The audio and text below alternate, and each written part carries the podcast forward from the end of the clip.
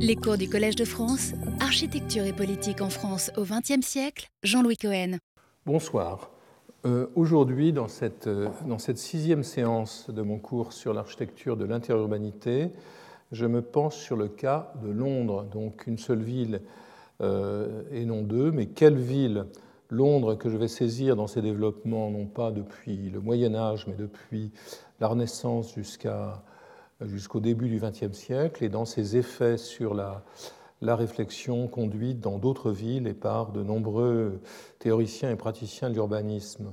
Donc je voudrais euh, commencer en fixant cette image de, Londres au, XVIe siècle, une ville, comme on le sait, construite sur les bords d'un grand fleuve, une ville qui, a d'emblée, euh, qui est d'emblée une ville étendue, euh, qui n'est pas étranglée par la ceinture de ses fortifications, mais qui est une ville étendue et qui ne tardera pas à posséder deux centres de, de pouvoir, le pouvoir financier commercial de la City à l'est, le pouvoir politique euh, religieux de Westminster à l'ouest.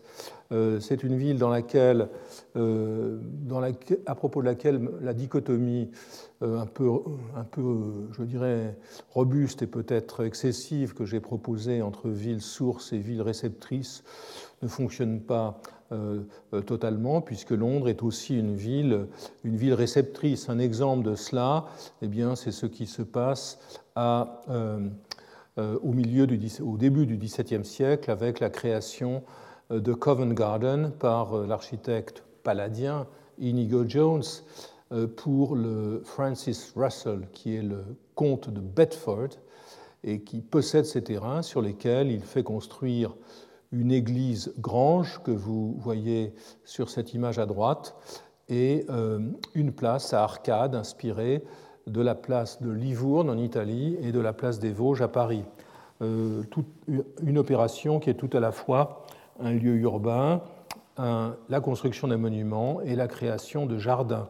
On voit ici euh, sur cette gravure ces généreuses arcades qui ressemblent furieusement euh, à celle de la, place des Vosges. Donc c'est euh, une opération qui est tout à fait remarquable, dont la portée ne sera pas immédiate. En effet, les, conséquences qui, auraient pu en être tirées directement sont effacées par un grand cataclysme qui intervient en 1666, le grand incendie de Londres, qui détruit la majeure partie du centre de la ville et qui va euh, euh, conduire à euh, sa reconstruction. Euh, cet incendie intervient une année après une épidémie de peste qui avait fait 100 000 victimes. Lors de cet incendie, 13 000 maisons et 51 églises, dont la cathédrale Saint-Paul, ainsi que le London Bridge que vous voyez ici, sont, euh, sont incendiées, sont détruites. L'incendie fait peu de victimes, mais la ville est réduite à sa plus simple, à sa plus simple expression. Des dizaines de milliers d'habitants l'abandonnent. Nous voyons ici l'étendue des dégâts. Donc, voyons comment tout le centre de Londres euh, a, été, euh, a été détruit. Dès le lendemain de l'incendie, des, projets apparaissent pour la reconstruction de la ville. Euh, qui euh, introduisent les figures de l'urbanisme européen, euh, dans, de l'urbanisme continental, je dirais. C'est le cas avec ce projet de Christopher Wren, qui reconstruira l'église de Saint-Paul, un projet dans lequel on trouve une sorte de trident, plutôt un, une fourche, dans laquelle le modèle romain peut être, peut être détecté. On y voit aussi euh, voit aussi dans le plan de Rennes cette figure de place à voie rayonnante qui pourrait faire penser à la place de France euh, dessinée sous Henri IV et qui n'avait jamais été réalisée. Euh, donc, c'est un projet délibérément continental que celui de Rennes. Celui de son concurrent Evelyn est un projet dans lequel déjà un système d'embellissement généralisé, un réseau de places apparaît, aucun de ces projets ne sera mis en œuvre. Et ce qui est tout à fait remarquable, c'est que la ville sera reconstruite de manière complètement pragmatique par les, euh, marchands et les propriétaires, sans intervention de la couronne, sans intervention je dirais, tyrannique d'un urbaniste en chef. La ville sera refaite d'une forme pragmatique en respectant évidemment des tracés de voies élargis, élargis pour l'occasion, puisque c'est le moment où apparaît,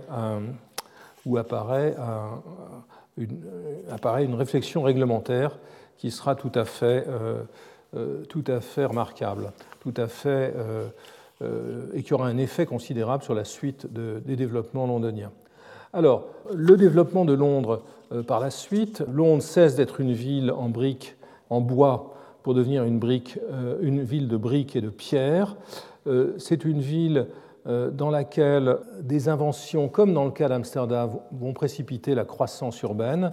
Pour Amsterdam, je parlais la semaine dernière de l'invention de la flûte néerlandaise ce qui va faire de Londres la capitale d'une économie monde qui ne tardera pas à être plus puissante que celle d'Amsterdam, c'est l'invention du chronomètre de marine. Nous restons dans le domaine de la navigation qui va permettre de naviguer avec précision et donc de multiplier les liaisons maritimes. Et c'est ensuite l'invention du moteur à vapeur, de la machine à vapeur qui va, euh, permettre le développement industriel de Londres et, du reste de l'Angleterre. Donc euh, l'économie urbaine va littéralement euh, faire exploser l'économie de, Londres et en fera la plus grande ville d'Europe, loin devant Paris pendant longtemps. Alors, ce qui est intéressant dans le développement de la ville, au-delà des opérations comme Covent Garden, au nord de Covent Garden, c'est le rôle prédominant que joue, que joue l'aristocratie. Le comte de Bedford, devenu duc de Bedford, va être euh, une des grandes euh, figures de ces opérations qui vont se succéder pendant des décennies jusqu'au début du XIXe siècle et qui aboutiront à la création du, Londres des Georges, des rois, euh, rois Georges. ce duc de Bedford possède trois estates ou trois gigantesques propriétés qui vont être au centre de ces développements. Covent Garden, dont j'ai parlé, euh, Figmead, qui se trouve euh, plus au nord, au nord de l'actuelle Houston Station, et surtout Bloomsbury, dont je voudrais, sur lequel je voudrais m'arrêter. C'est à Bloomsbury qu'apparaît une nouvelle manière de faire euh, la ville, de faire la ville par le, lotissement des estates, par le lotissement d'un grand ensemble dont le duc conserve la propriété. Donc nous sommes loin d'un modèle euh, de type parisien où euh, la propriété privée est fragmentée ou d'un modèle néerlandais de propriété bourgeoise. C'est un, modèle dans lequel la propriété aristocratique porte sur de grandes emprises qui sont euh, ensuite découpées en parcelles sur lesquelles sont construites des maisons qui, elles, sont privées et, qui, restent la propriété, qui ne restent la propriété de leurs constructeurs, de, de leurs habitants, que jusqu'à ce que le bail en général un bail amphithéotique assez long, de 99 ans, en règle générale, expire. Donc c'est un système cyclique dans lequel des maisons sont euh, construites, puis euh, reviennent aux propriétaires fonciers, sont remises, euh, revendues ou louées.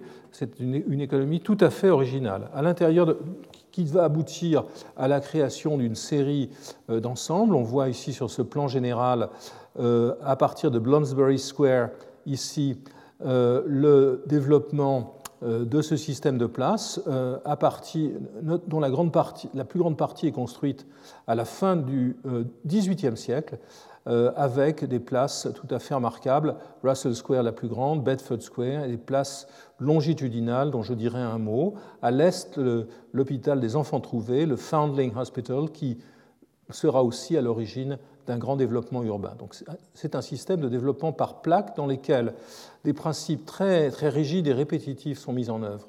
Euh, si l'on analyse la coupe des voies, euh, on verra, on voit que ces habitations euh, sont construites de part et d'autre de voies dont le sol a été surélevé.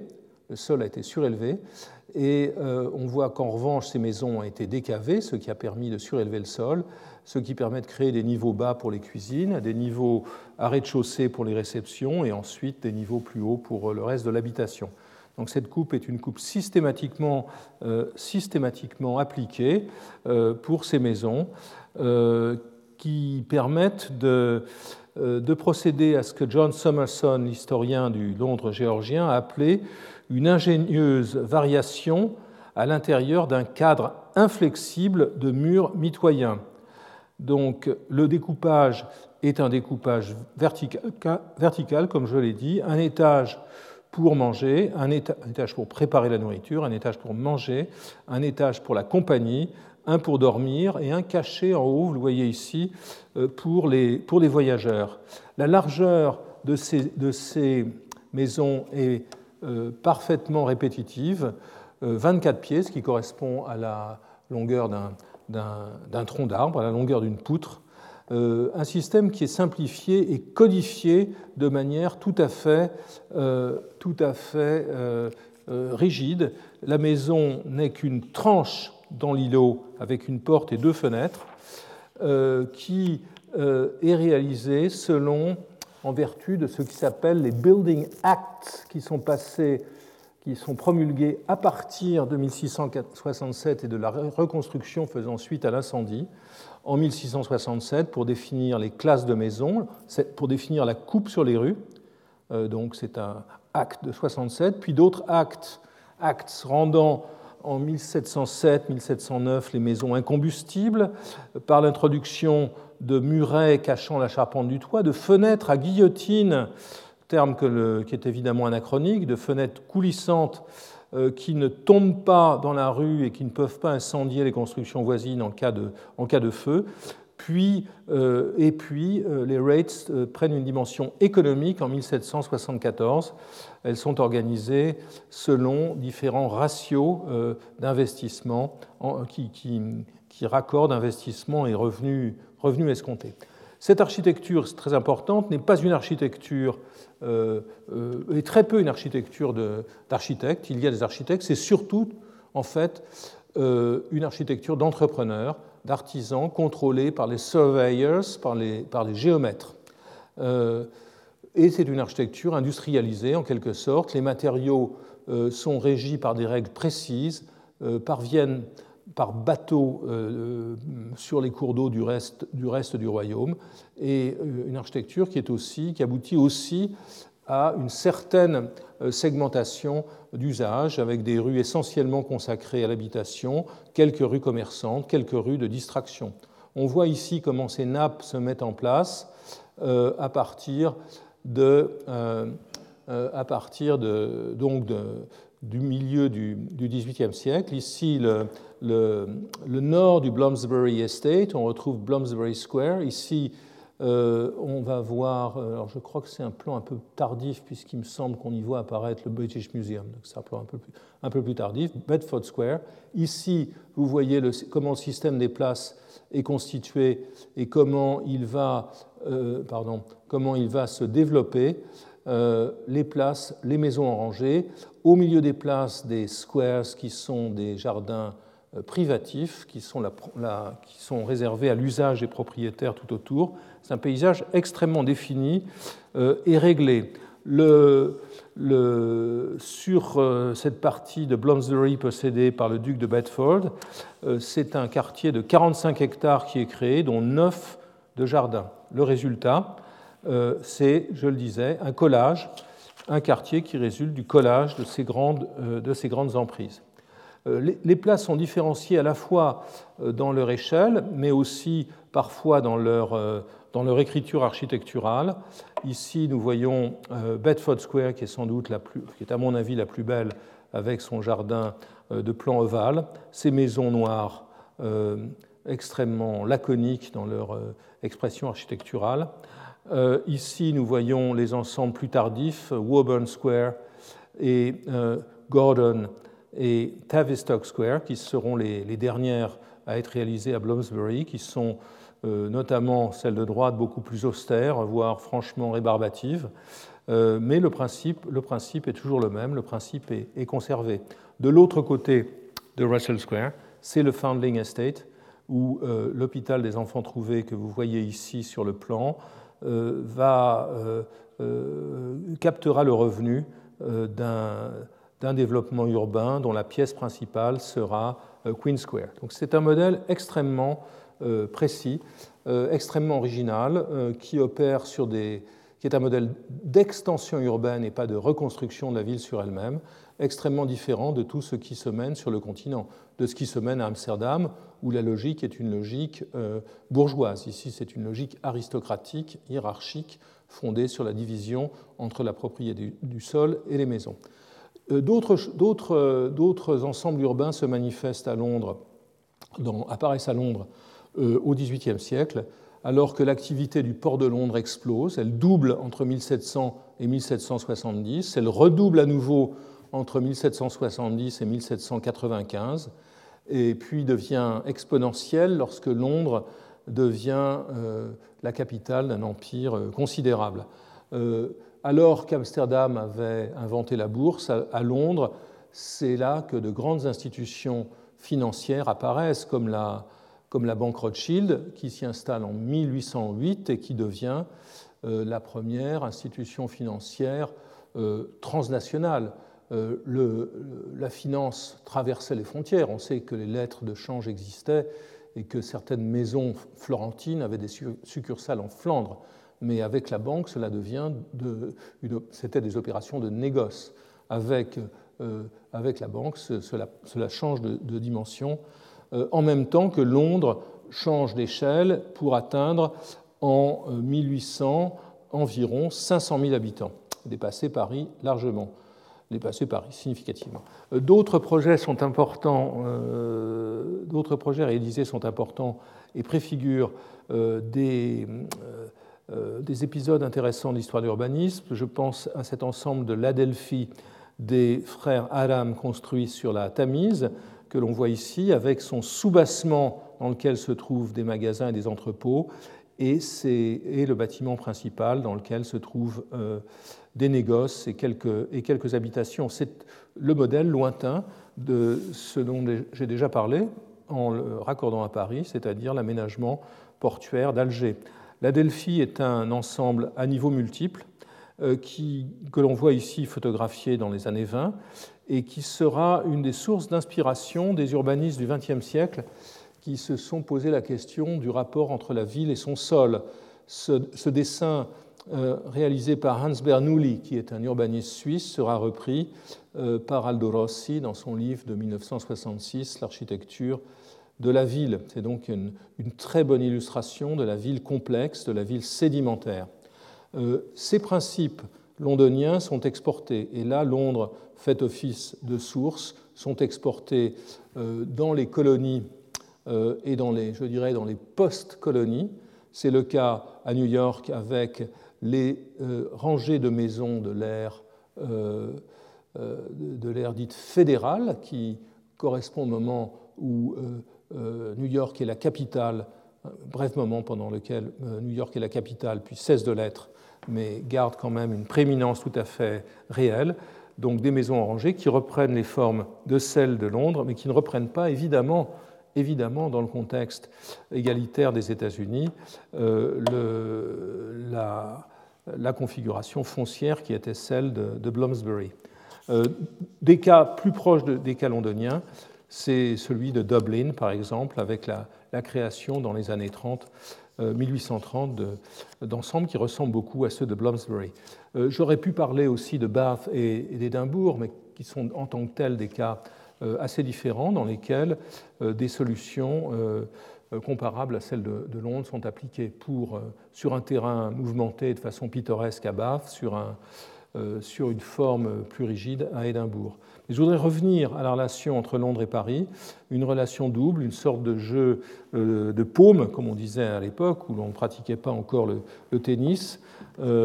Le, ici, nous voyons une, vue du pont de Westminster qui est construit dans les années 1740 et qui est euh, le point de départ de la comparaison à laquelle Voltaire euh, s'attache lorsqu'il euh, se prononce sur la capitale anglaise en opposant Paris et Londres.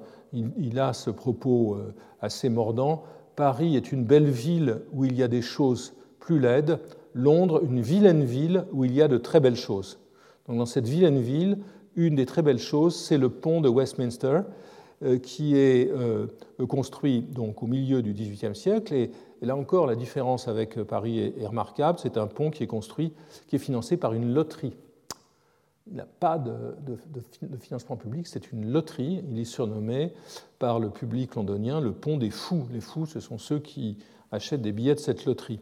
Et il, inspire ces mots à Voltaire euh, à qui appartient-il d'embellir la ville Sinon aux habitants, c'est le cas londonien, qui jouissent en son sein de tout ce que l'opulence et les plaisirs peuvent procurer aux hommes. On parle d'une place et d'une statue du roi. Euh, c'est la discussion sur la place Louis XV à Paris dont j'ai parlé. Mais depuis le temps qu'on en parle, on en a bâti une dans Londres et on a construit un pont sur la Tamise au milieu même d'une guerre plus funeste et plus ruineuse pour les Anglais que pour nous ne pouvant pas avoir la gloire de donner l'exemple, ayons au moins celle d'enchérir sur les exemples qu'on nous donne, sur l'exemple londonien. Et, donc euh, Voltaire s'appuie sur cet exemple pour condamner l'embellissement euh, ponctuel ou l'embellissement généralisé. Alors la relation euh, va s'inverser en quelque sorte, va s'inverser avec au début du, du 19e siècle, avec la la réalisation de la rue de Rivoli à Paris et euh, l'impact que cette rue de Rivoli, cette image d'une rue à programme, d'une rue euh, avec une, arcade continue, d'une séquence architecturale assez longue et rectiligne, l'impact que cette rue va avoir sur les transformations du centre de Londres, notamment sur l'ensemble réalisé par John Nash pour le Régent pour le prince de Galles, régent de 1810 à 1820. On voit ici cet ensemble qui conduit donc de St. James Park, qui conduit du, centre de Londres à, au Marylebone Estate, qui est une, euh, un gigantesque terrain euh, qui a été euh, récupéré par la couronne en 1811 et qui va donc pouvoir être transformé selon un plan établi en 1812. Donc entre 1812 et 1827, euh, quand les terraces, quand les, ensembles architecturaux situés à l'est seront réalisés, une très grande opération se mène avec, euh, avec euh, donc l'intervention déterminante de Nash, qui était fort, fort, au courant de l'architecture continentale, non seulement de la rue de Rivoli, mais il était, à ce qu'on a dit Jean Castex, excellent connaisseur de Londres, également euh, intéressé par l'architecture de Ledoux. En tout cas, il entendait, euh, le, son, commanditaire, le prince de Galles, entendait éclipser euh, la rue de Rivoli et le Paris de Napoléon. Donc Saint James, Regent Street que vous voyez ici relie Saint James Park à Regent's Park en évitant certaines propriétés, d'où ce tracé sinueux. nous ne sommes pas ici dans une logique d'expropriation. Haussmann eut, tracé cette, voie euh, tout droit. Euh, donc, euh, cette voie tourne d'un quadrant, d'un quart de cercle après Piccadilly pour rejoindre Oxford Circus, puis bute sur Langham House qui commande ici la perspective sur Regent's Park. Donc c'est une voie qui est à la fois une voie, je dirais, sublime par sa longueur et sa répétition, mais avec des éléments pittoresques, des, des, angulations qui sont créées, qui sont provoquées par les, par, le, par les édifices existants. Enfin, ce crescent, avec ses terrasses, à part euh, conduit, ouvre sur le parc, et les deux côtés du parc ici. Euh, alors, quelques, quelques, images de ce, de ce, tracé. Donc, le, quadrant au, euh, qui est proche de Piccadilly, le County Office à droite. Et on voit ici l'idée de, ces promenades couvertes qui ne sont pas strictement sous les bâtiments dans ces premiers édifices. Ici, Langham Place, où la, où la voie tourne, comme je l'ai dit, euh, où, elle, où, elle, tourne à nouveau, non pas d'un quart, mais elle se déporte vers l'ouest. Vers et enfin, l'arrivée sur Park Crescent et euh, l'ancien Marylebone Estate, le Regent's Park, qui euh, conduit à une séquence monumentale. Alors, cette séquence est beaucoup plus variée que celle de la rue de Rivoli, et c'est là que sans doute la, une certaine supériorité de cet ensemble apparaît. Euh, il y a le linéaire faisant face au parc, comme la rue de Rivoli aux Tuileries, est segmenté et sectionné en une série de micro-paysages, de, de terraces plus ou moins ouvertes. Chester Terrace est plus limitée. La plus grande, c'est Cumberland Terrace, qui est pratiquement un grand palais unitaire découpé ensuite en hôtels particuliers, selon un principe qui, était celui des places royales, qui sera celui aussi de certains des immeubles de la Ringstrasse à Vienne. Enfin, à l'arrière, un deuxième rideau, euh, avec euh, un ensemble de maisons euh, situées, de maisons plus rurales, de maisons qui, qui, proposent un autre mode de vie à proximité du parc et du centre de Londres. Euh, dans ses mémoires d'outre-tombe, Chateaubriand parle de Londres et il évoque euh, ses expériences de la ville. Euh, l'un de mes plus grands plaisirs, écrit-il, était de laisser ma voiture au coin d'un square et d'aller à pied parcourir les ruelles que j'avais jadis fréquentées, les faubourgs populaires et à bon marché. Mais Londres a bien changé en 30 ans, entre ces deux passages.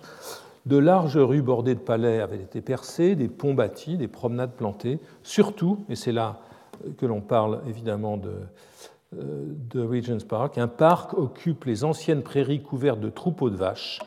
Un cimetière a disparu dans l'enceinte d'une fabrique. Londres, en 1851, au moment de la grande exposition et de la construction du Crystal Palace, est une ville considérable euh, qui frappe ses visiteurs. J'en évoque un autre, euh, Théophile Gautier, frappé par l'échelle de la ville, la largeur des rues, le nombre et la grandeur des parcs, mais surtout par le fleuve.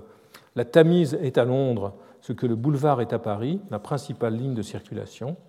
Euh, Théophile Gautier se prend de passion pour les ponts, notamment Waterloo Bridge, le plus beau pont du monde, assurément.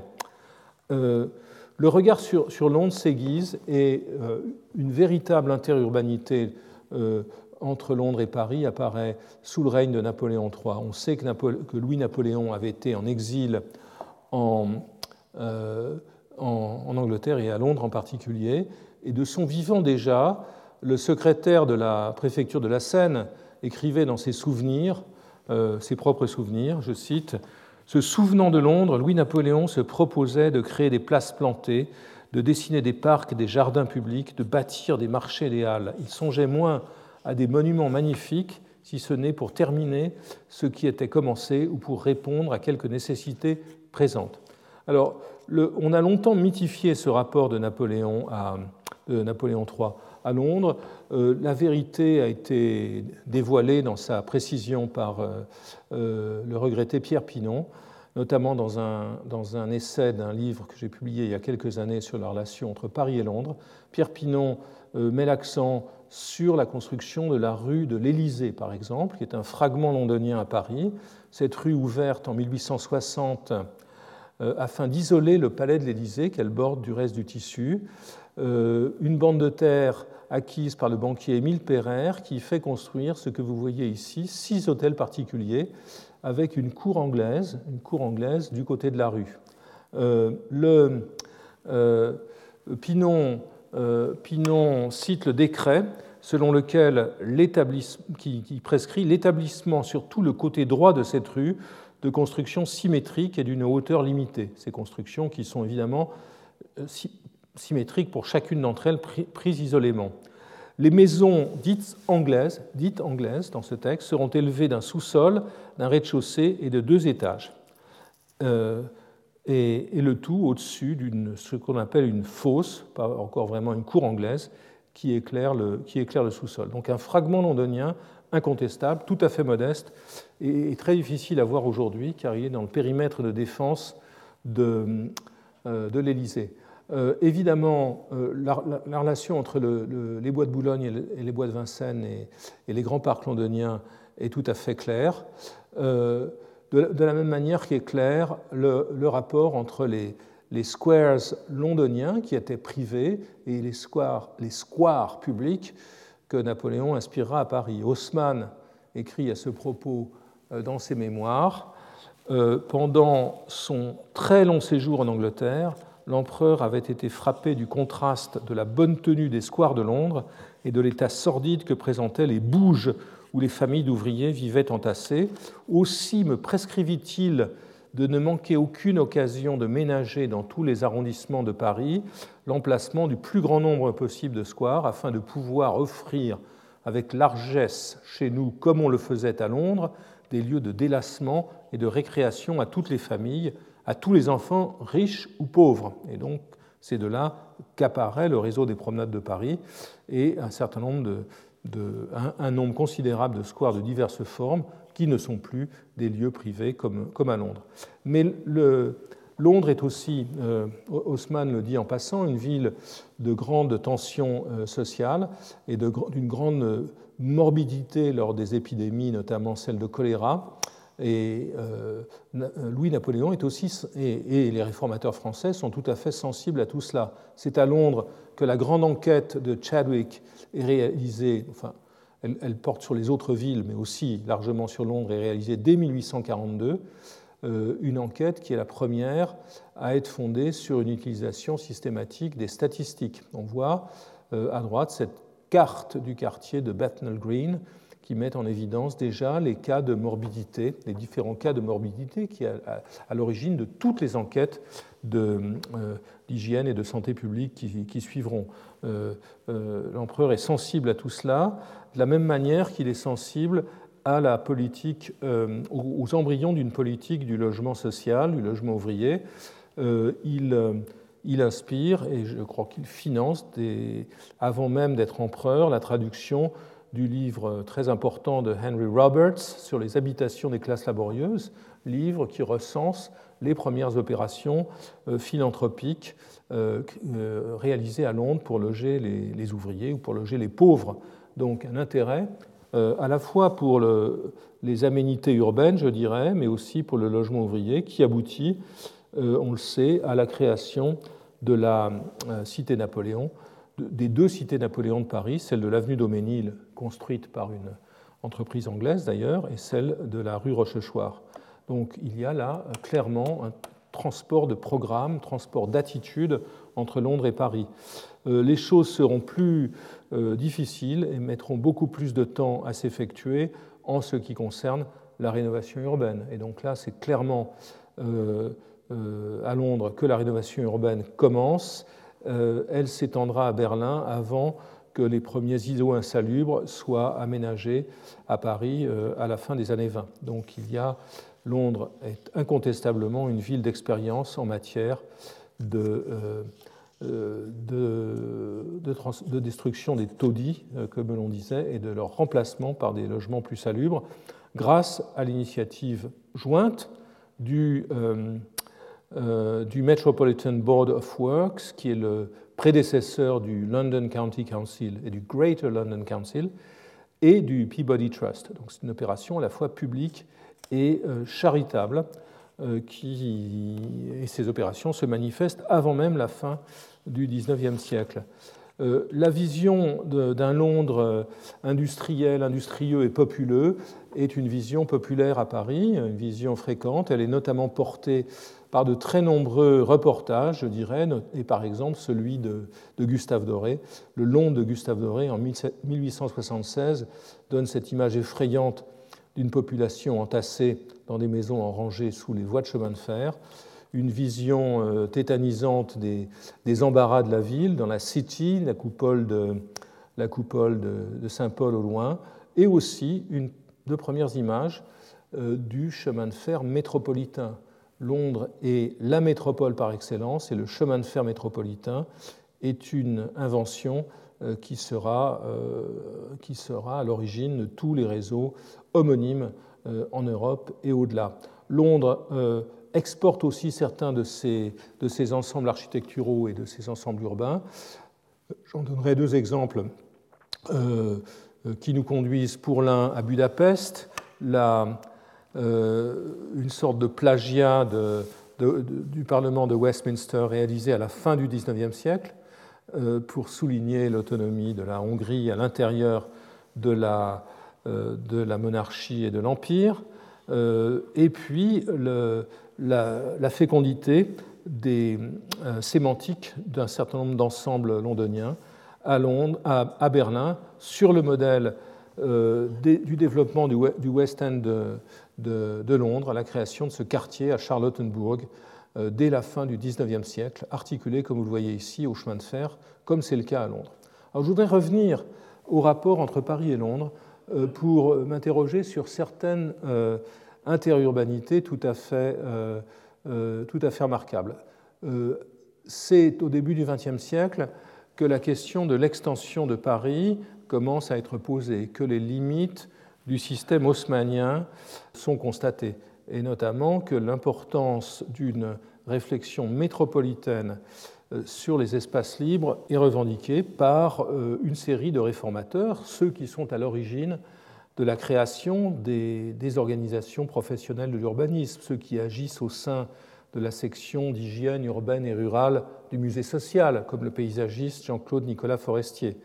Forestier est créateur de la roseraie de Bagatelle, jardinier, est aussi un urbaniste et le montre avec sa brochure de 1906, Grande ville et système de parc, brochure dans laquelle il euh, évoque les systèmes de parc américains, euh, j'y reviendrai sans doute, mais aussi, je l'ai déjà montré une fois, oui, j'en parlerai à propos de Buenos Aires, mais il parle aussi évidemment du rapport entre Paris et Londres et notamment propose ces, deux cartes. Ce qui est important, vous le voyez à gauche, c'est que pour Forestier, la limite municipale de Paris n'a pas de sens. Pour lui, Paris, c'est le département de la Seine et au-delà. Donc c'est l'origine d'une vision métropolitaine de Paris que bien peu d'élus ou de techniciens ou d'experts sont capables de porter à l'époque.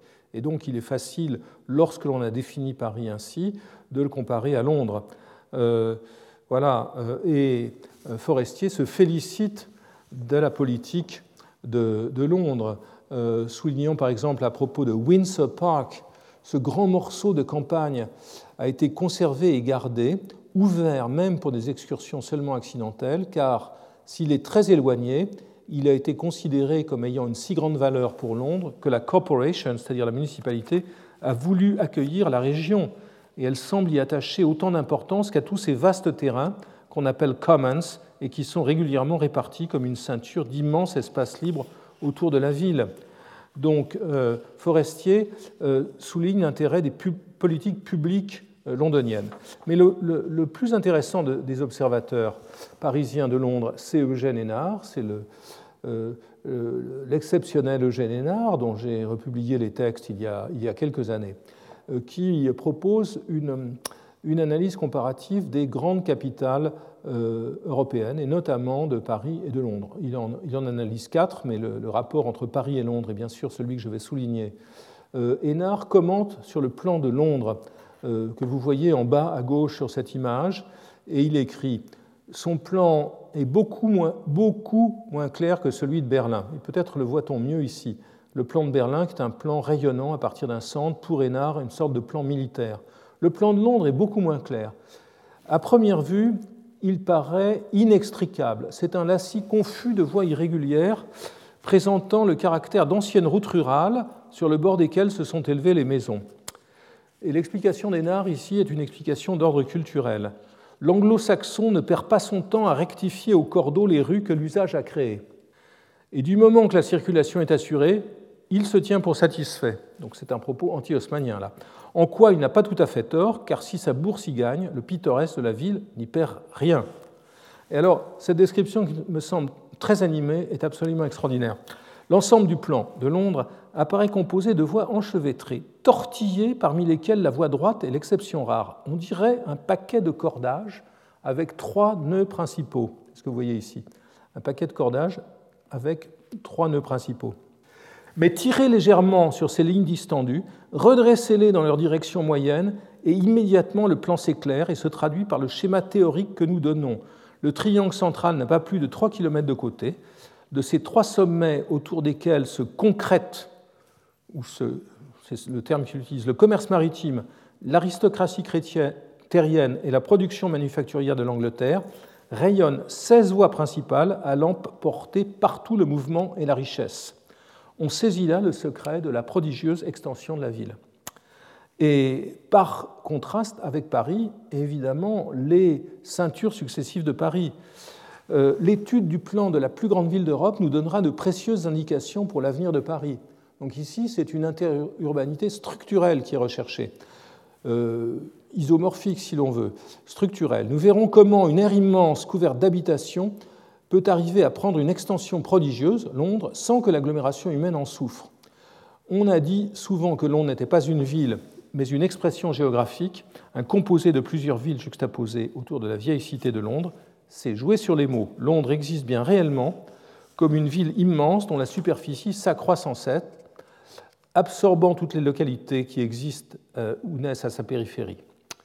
Donc une métropole d'une puissance insulaire défendue par la mer, formée historiquement par l'agglutination d'un certain nombre de communes.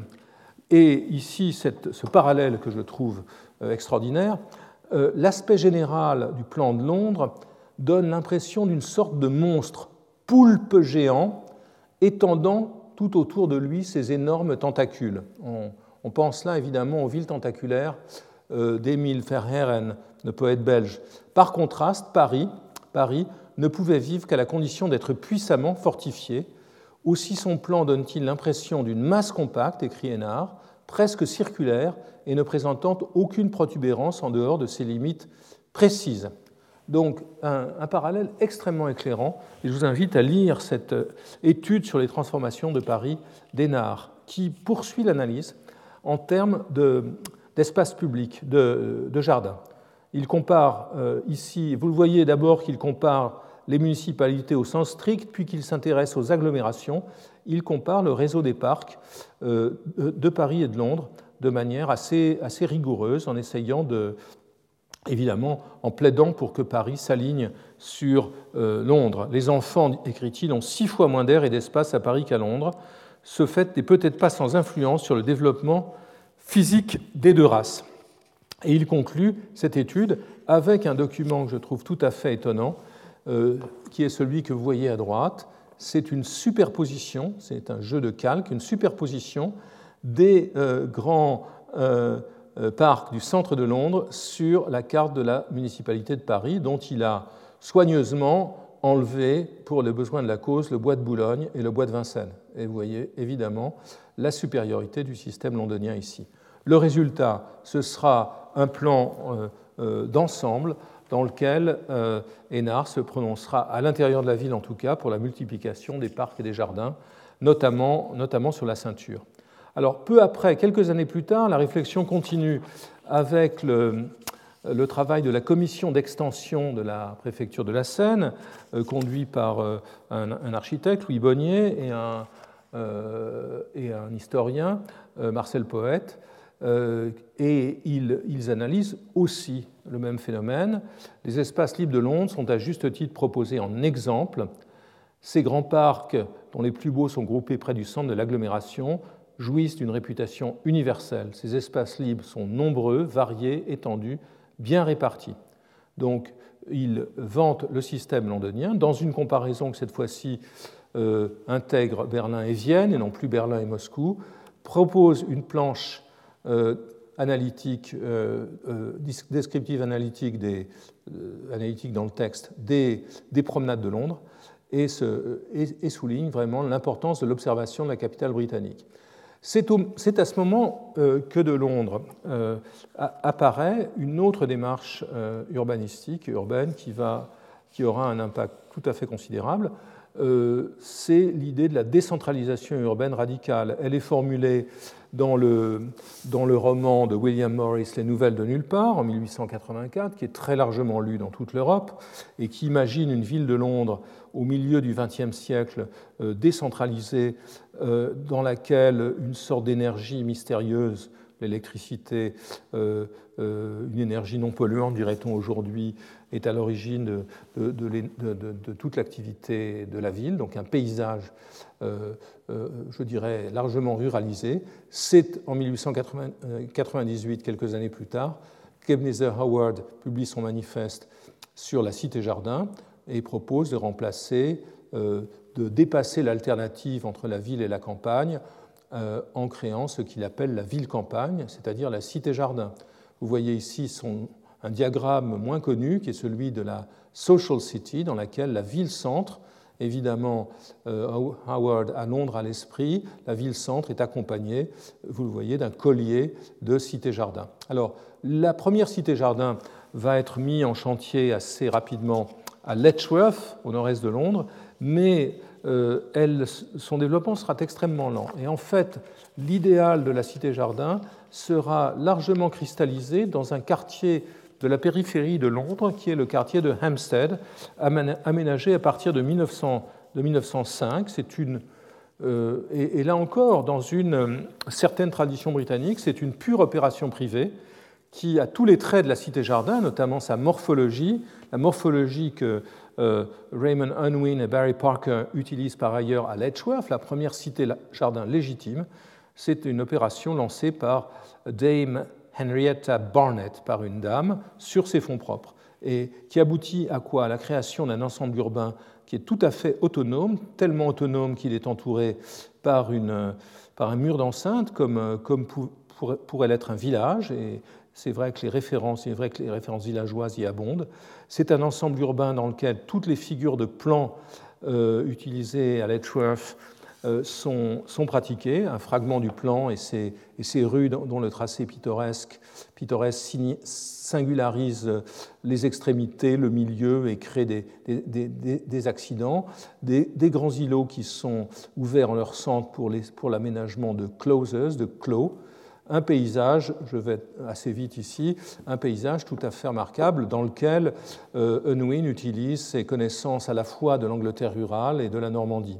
Ici, euh, un alignement et un, petit carrefour. Ici, euh, deux formes du clos, euh, du close en plan, plus ou moins avec, à des échelles différentes et leur aspect. Donc c'est un paysage qui est largement connu dans toute l'Europe et qui est diffusé par Unwin lui-même dans son livre de 1909, L'urbanisme en pratique, traduit en allemand dès 1910 et, et, et lu par beaucoup. Ici, c'est la lecture que j'ai trouvée à la bibliothèque de, l'école d'art de la Chaux-de-Fonds. J'ai trouvé l'exemplaire qu'avait feuilleté euh, le jeune Le Corbusier, puisqu'il y avait dedans une, carte postale, c'est un épisode assez amusant, une carte postale qui lui avait été envoyée, qu'il avait laissée dedans en le lisant. C'est dans ce livre qu'il calque un fragment du plan de euh, Hampstead. Euh, et c'est à partir de Hampstead et de l'interprétation allemande de Hampstead qu'il euh, dessine la cité-jardin des Crétais prévue à la Chaux-de-Fonds en 1914 et qui ne sera pas construite. En fait, c'est une variante hybride dans laquelle Hempstead est vu à travers de l'expérience allemande et notamment l'expérience de la première cité-jardin allemande. Les figures de, Hampstead, on les retrouve, et là, je pourrais appliquer toutes les, les, modes de transfert, détecter les modes de transfert que j'ai évoqués dans mon, dans mon deuxième cours, on les retrouve euh, par translation, par euh, homothétie, par similitude, euh, dans le plan des, grandes cités-jardins allemandes que connaît bien Jeanneret, la cité de, ici, ce faubourg-jardin de Falkenberg à côté de Berlin, par Taut. Vous voyez, retrouvez à nouveau le jeu sur les, alignements, le jeu sur les îlots. Et ici, une, presque une parodie de Nguyen, quelques années plus tard, lorsque dans les premières années qui suivent la Révolution, euh, les Russes commencent à mettre en place une politique de, une politique de cité ouvrière. Ici, un des frères Vesnine euh, reproduit les figures de Hampstead qui avaient été très largement diffusées en Russie pour euh, dessiner cette cité. en France même, l'idée de la cité-jardin est poussée, diffusée par le musée social et par Georges Benoît Lévy qui opère sous ses auspices et publie ce premier manifeste en 1904, dont j'aime beaucoup la couverture avec qui montre cette euh, fête villageoise sous les arbres dessinée par, euh, par Victor Prouvé. Euh, la Cité-Jardin est présente lorsque la commission d'extension de Paris, dont j'ai parlé, rend son rapport et imagine un système de Cité-Jardin s'ajoutant au système des parcs inspiré par Londres tel que euh, Forestier l'a interprété. La cité-jardin est présente au, euh, notamment grâce à un architecte euh, britannique, Adrian Barrington, qu'on commence à connaître un peu mieux maintenant, grâce aux travaux de Volker Weltin. elle est présente lors du concours de 1919 pour le plan d'extension de Paris, où l'on voit ce projet délirant dans lequel une sorte de colonie d'insectes semble avoir envahi la carte de Paris. mais qui est en fait un chapelet de cité-jardin. Et elle l'est encore à nouveau dans ce grand projet remis au concours de 1919 par l'équipe de Basson-Pierre de Ruté et autres pour la Cité-Jardin du Grand Paris. C'est une commande explicite d'Henri Sellier, qui est un des promoteurs homme politique socialiste, promoteur de la politique du logement social dans la région parisienne et qui est un grand connaisseur de Londres. Cellier avait déjà salué en 1913 au Conseil général de la Seine la politique cohérente du London County Council pour soutenir le projet de poète ébonnier. Il euh, publie euh, dans sa brochure euh, les banlieues urbaines et la réorganisation administrative du département de la Seine, il vante la politique municipale britannique. Et dans la revue de l'Institut d'urbanisme dont il est un des fondateurs, il ne cesse de publier des articles sur Londres. Donc vous voyez ici cette idée d'une grande cité-jardin qui combine un tracé beaux-arts, un tracé très rigide, beaux-arts, axial, avec des fragments de tracés pittoresques à la Unwin. C'est dans cet esprit que l'on trouve euh, que s'inscrivent les plans des premières cités réalisées euh, par l'office que dirige l'office public d'habitation de la Seine que dirige Cellier. La cité de Stein, vous la voyez ici, qui a été fort bien restaurée, est une cité dans laquelle, euh, à nouveau, un, dispositif symétrique est conjugué avec une sorte de caricature des figures pittoresques d'Unwin. le tout avec une densité bien plus, grande. Les idées d'Unwin deviennent euh, prennent, sinon force de loi, du moins force de, prescription euh, technique obligatoire lorsque son livre de 1909, euh, Town Planning and Practice, est traduit en 1922 avec l'introduction de Josely, qui avait été le lauréat de ce concours de 1919.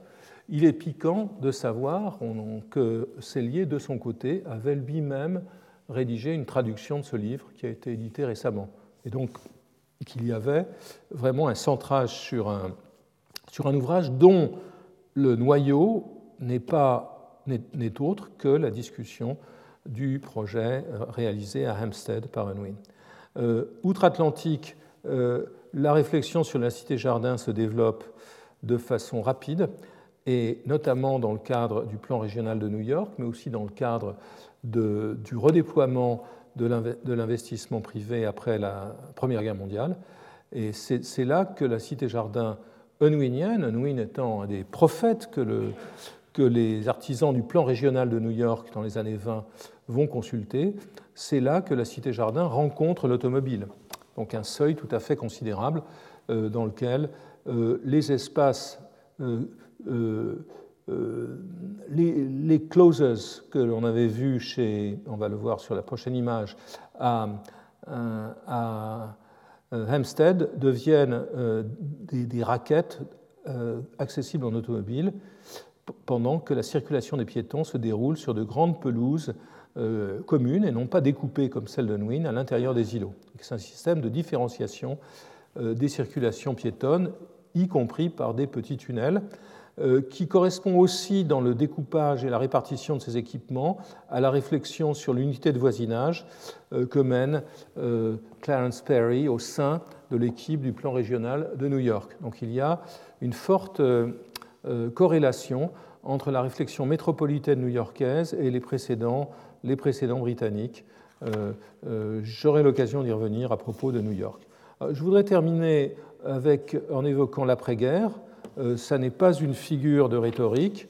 Euh, la guerre euh, est extrêmement brutale et destructrice à Londres, bombardée longuement en 40-41 et à nouveau, en 44 par les V1 et les V2. très tôt, l'hypothèse d'une reconstruction se, manifeste et elle prend deux formes.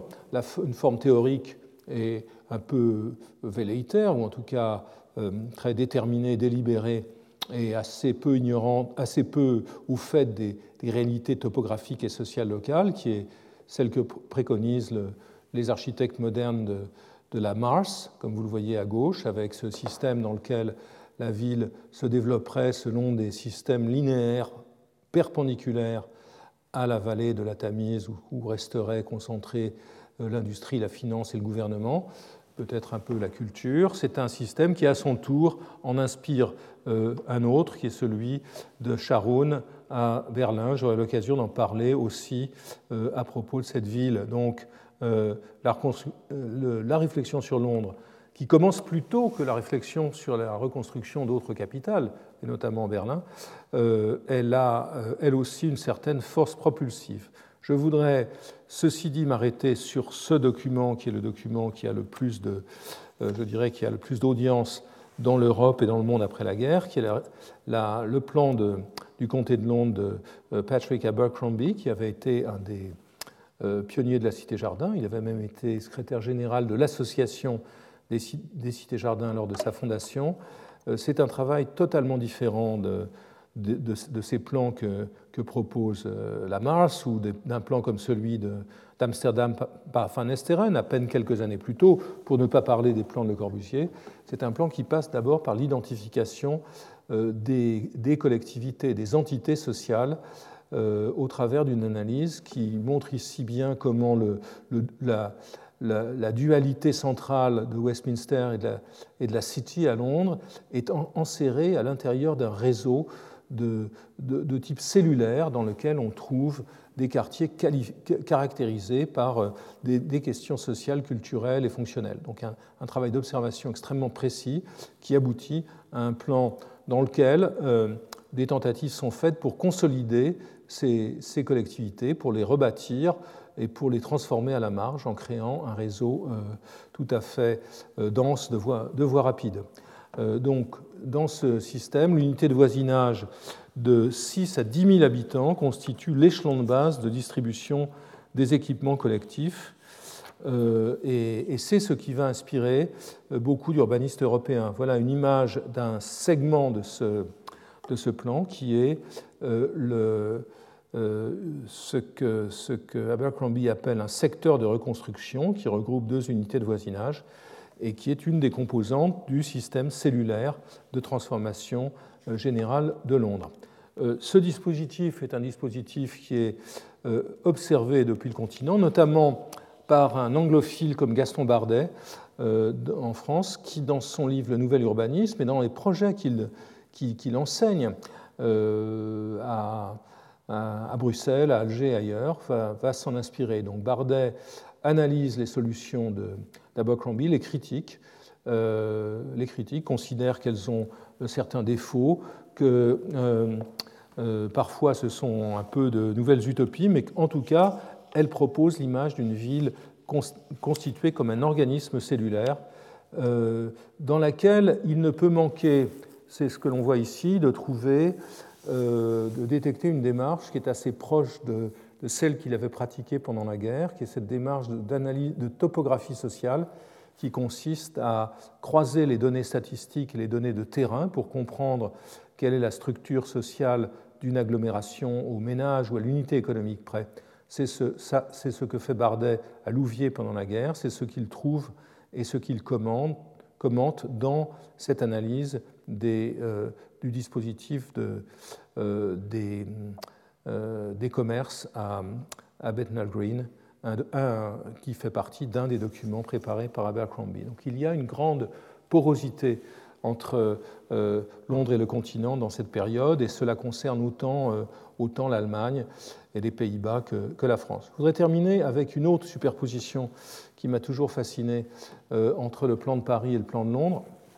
Euh, qui est celle que l'on trouve à l'intérieur de, l'album euh, présentant le PADOG, le plan d'aménagement et d'organisation générale de la région parisienne de 1959, où l'on voit le plan de, Londres imprimé sur un rhodoïde euh, se superposer au plan de Paris afin d'expliquer que le cas parisien est, est, tel que l'hypothèse d'une décentralisation radicale comme celle de Londres, on voit ici différentes villes nouvelles, alors en, chantier dans les années 50, Stephen H. Harlow, pour certaines d'entre elles déjà réalisées.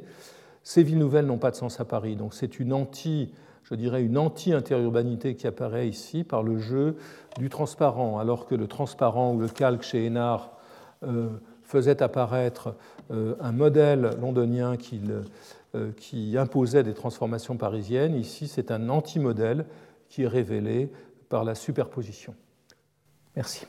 Retrouvez tous les contenus du Collège de France sur www.colège-2-france.fr.